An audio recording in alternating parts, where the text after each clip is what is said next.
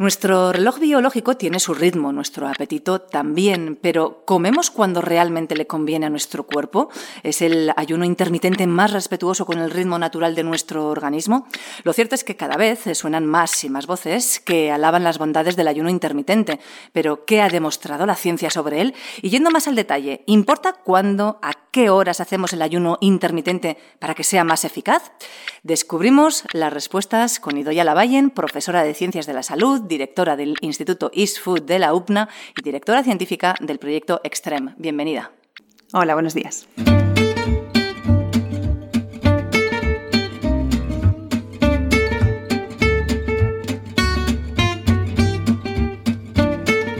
Ciencia al Punto. El podcast de divulgación científica de la Universidad Pública de Navarra. Disfruta de la ciencia. ¿Cómo funciona nuestro reloj biológico y qué es lo que nos pide en cuanto a alimentación? Nuestro organismo se regula eh, fundamentalmente con los ciclos de luz y de oscuridad. Entonces tenemos un reloj eh, biológico central que está situado en el cerebro que percibe cuándo es de día y cuándo es de noche, de forma que a su vez organiza al resto de los relojes que tenemos periféricos en todos los órganos y tejidos para que estén en actividad cuando es de día, cuando hay luz solar, y para que descansen y baje la actividad cuando se hace de noche. Esta es la forma principal, la más importante de regulación de lo que llamamos ritmo circadiano. ¿eh? Entonces, eh, en principio, como digo, estamos mm, preparados genéticamente para funcionar de día y descansar de noche. Además de la luz eh, solar, que es el principal estímulo, hay otros que también influyen sobre los relojes biológicos, sobre todo sobre los periféricos, y que tienen que ver sobre todo con la alimentación. ¿Y cómo es la alimentación en nuestro cuerpo en función de ese ritmo biológico? ¿Lo hacemos bien o es el ayuno intermitente más respetuoso, más alineado con ese reloj natural? En principio, nuestro metabolismo está preparado para comer durante unas determinadas horas y para no hacerlo y descansar esas rutas metabólicas durante otras. Lo que ha ocurrido es que con los años nos hemos ido apartando de esa programación que tenemos para funcionar en determinadas horas del día y nuestras horas de alimentación se han prolongado muchísimo. En, los países mediterráneos por encima de las 12 horas, cuando en principio deberíamos estar comiendo en márgenes de alrededor de 8 horas y dejando descansar al organismo el resto del tiempo. El, llamado ayuno intermitente eh, lo que propone es que si alineáramos mejor nuestros periodos, las ventanas que llamamos de alimentación, con la programación que tenemos nosotros circadiana el metabolismo, mejoraría nuestra salud.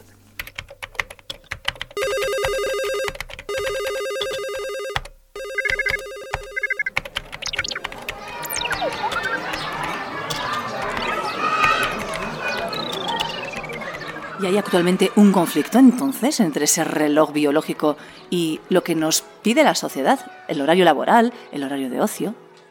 Tenemos lo que se llama jet lag social, se le llama así, de hecho, ¿eh? porque comemos durante muchas más horas de las que debemos, pero también estamos expuestos a, por ejemplo, a pantallas que son luz al final que percibe nuestro cerebro fuera del horario que correspondería.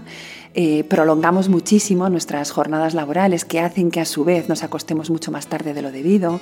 Es muy importante el sueño también en la regulación circadiana, que es donde, donde tiene que recuperarse el organismo, es cuando se producen las reparaciones, cuando descansa el cerebro. Así que, como digo, nos hemos salido muchísimo de, los márgenes por, por múltiples motivos, ¿no? laborales, sociales. En particular, esto está ocurriendo mucho en los países mediterráneos en Europa. ¿Y qué puede aportarnos el ayuno intermitente y qué ha dicho la ciencia? O sea, ¿qué realmente ha demostrado sobre el ayuno intermitente la ciencia? La ciencia tiene evidencia sobre todo en modelos animales. En, humanos todavía lo tenemos casi todo por hacer. En los animales de laboratorio es, eh, favorece la pérdida de peso y mejora también el metabolismo de la glucosa, disminuyendo el riesgo de diabetes. También parece que mejoraría eh, otros marcadores de salud cardiovascular como el colesterol en sangre, por ejemplo. En personas los estudios son muy preliminares, con muy poquitos sujetos, lo que llamamos estudios piloto, y parece que funciona, por ejemplo, en el metabolismo de la glucosa, en la mejora de la diabetes. Con la pérdida de peso hay muchísima controversia. Todavía no está claro que, que facilite la pérdida de peso. Pero tenemos muchísimas preguntas abiertas. Realmente no tenemos muy claro durante cuántas horas hay que comer y cuántas ayunar. Y esto mm, puede, puede hacer que sea más o menos llevadero para las distintas personas. ¿no? tampoco sabemos exactamente si tiene que ser durante determinadas horas del día. ¿Es lo mismo que hagamos 8 horas de alimentación por la mañana, empezando a las 7 de la mañana, o que empecemos a comer a las 10 o a las 11 de la mañana, aunque mantengamos la misma ventana? Todas estas son todavía preguntas, como digo, muy abiertas, hay muy poquita evidencia nos han adelantado mucho eh, los medios divulgativos a, los resultados científicos y de hecho tampoco sabemos si esto podría tener algún efecto adverso sobre, sobre la salud. Hay mucha, por lo que estamos observando, mucha leyenda ya constituida como verdad en torno al ayuno intermitente. ¿Alguna leyenda que quisieras desmentir totalmente en este momento? Lo primero a lo, en lo que queremos, a lo que queremos llamar la atención es a que no tenemos evidencia y que hasta que no haya evidencia no se deben seguir este tipo de tratamientos dietéticos, porque puede ser que no sean seguros tampoco. Todo el mundo lo podréis hacer, solo es poner un poco de fuerza de voluntad, yo creo que, que aporta cosas buenas para el organismo, aparte de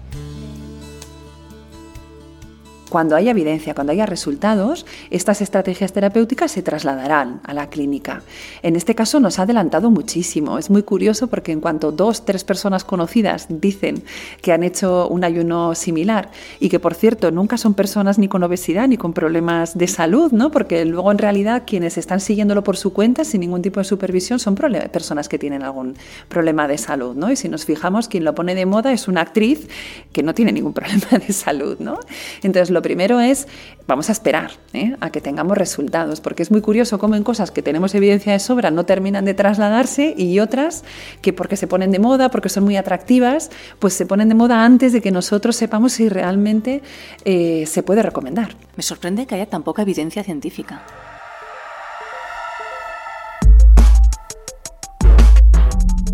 vais a tratar de ponerle solución a esto y encontrar evidencias, hablarnos del proyecto Extreme. En el proyecto Extreme, que es un proyecto que estamos desarrollando ahora en dos universidades, porque lo estamos haciendo de forma coordinada en la Universidad de Granada y aquí en la Universidad Pública de Navarra, y en la que participan además los centros hospitalarios de, Pamplona y, de, y investigadores también de Navarra Biomed. Eh, vamos a ver exactamente lo que tiene que ver con la hora de comer. ¿Y por qué nos hemos centrado en esto? Bueno, pues porque hace tiempo que estamos viendo que, por ejemplo, la gente que trabaja turnos tiene mucha peor salud.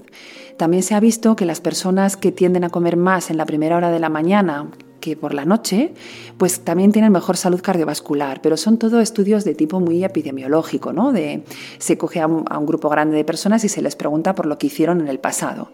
Nosotros lo que hemos hecho es hacer un ensayo clínico y les decimos exactamente qué tienen que hacer para que así de verdad estemos registrando cuándo comen y qué efectos tiene esto sobre la salud. Tenemos cuatro grupos de intervención, uno al que llamamos grupo control, que sigue los cuidados habituales para, la obesidad. Todos ellos son personas que tienen entre 30 y 50 años y que tienen, que tienen obesidad y algún factor de riesgo cardiovascular.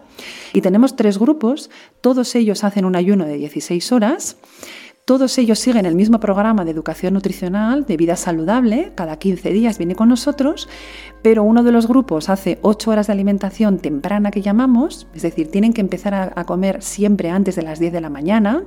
Otro grupo hace un ayuno tardío, que decimos, no pueden empezar a comer antes de la una de mediodía.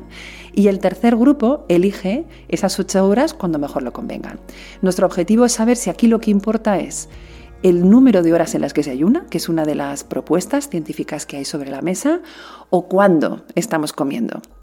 Muchas personas piensan, muchos autores piensan que probablemente lo que ocurre es que si se ayuna durante, durante muchas horas, somos capaces de producir cuerpos cetónicos, que se llama, de la degradación de las grasas durante la noche al prolongar el ayuno, que induce saciedad y acabamos comiendo menos.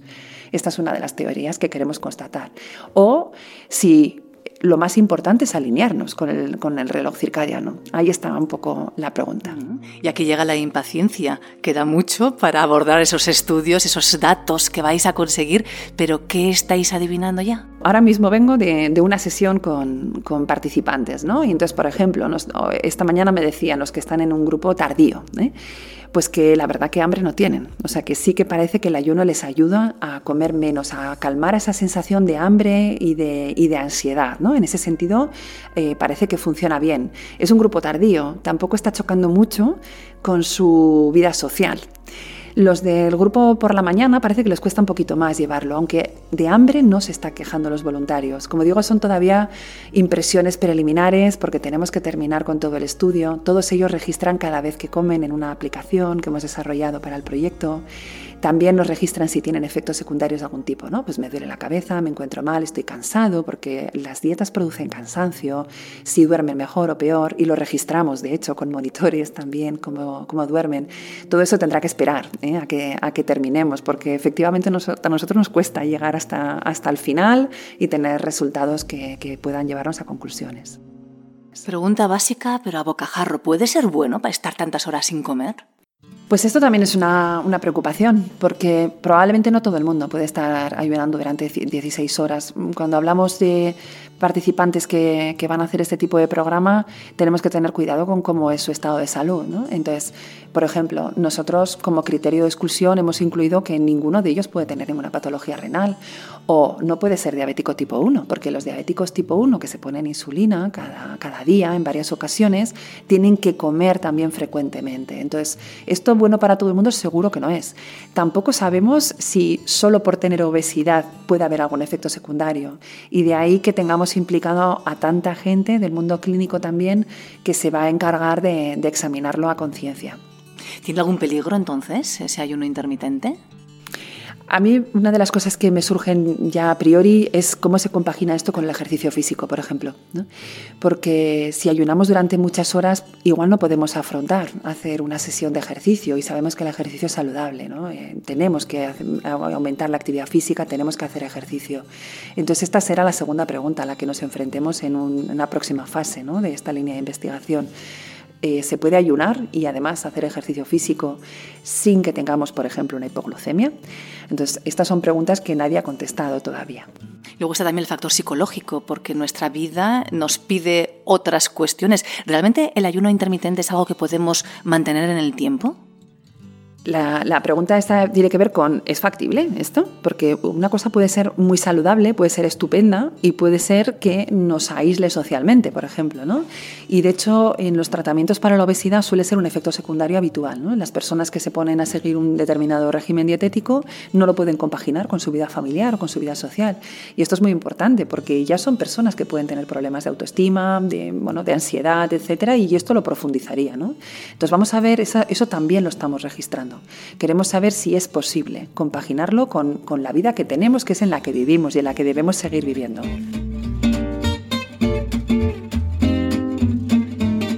Nosotros pensamos que puede funcionar, pues si no, no, lo estaríamos testando. ¿no? Y queremos asegurarnos de que, de que funciona mm, en términos metabólicos, en términos de salud, pero de que también es, factible, ¿no? que, que las personas lo pueden, lo pueden conjugar con su vida diaria.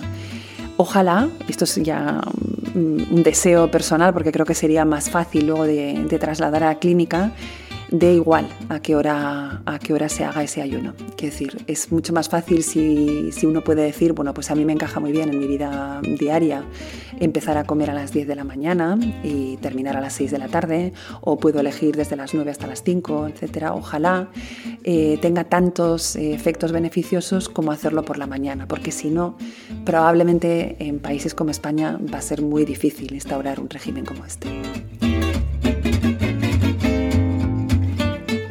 Muchísimas gracias, Sido la Valle. Gracias a vosotros. Ciencia al Punto, el podcast de divulgación científica de la Universidad Pública de Navarra. Directo a tu mente.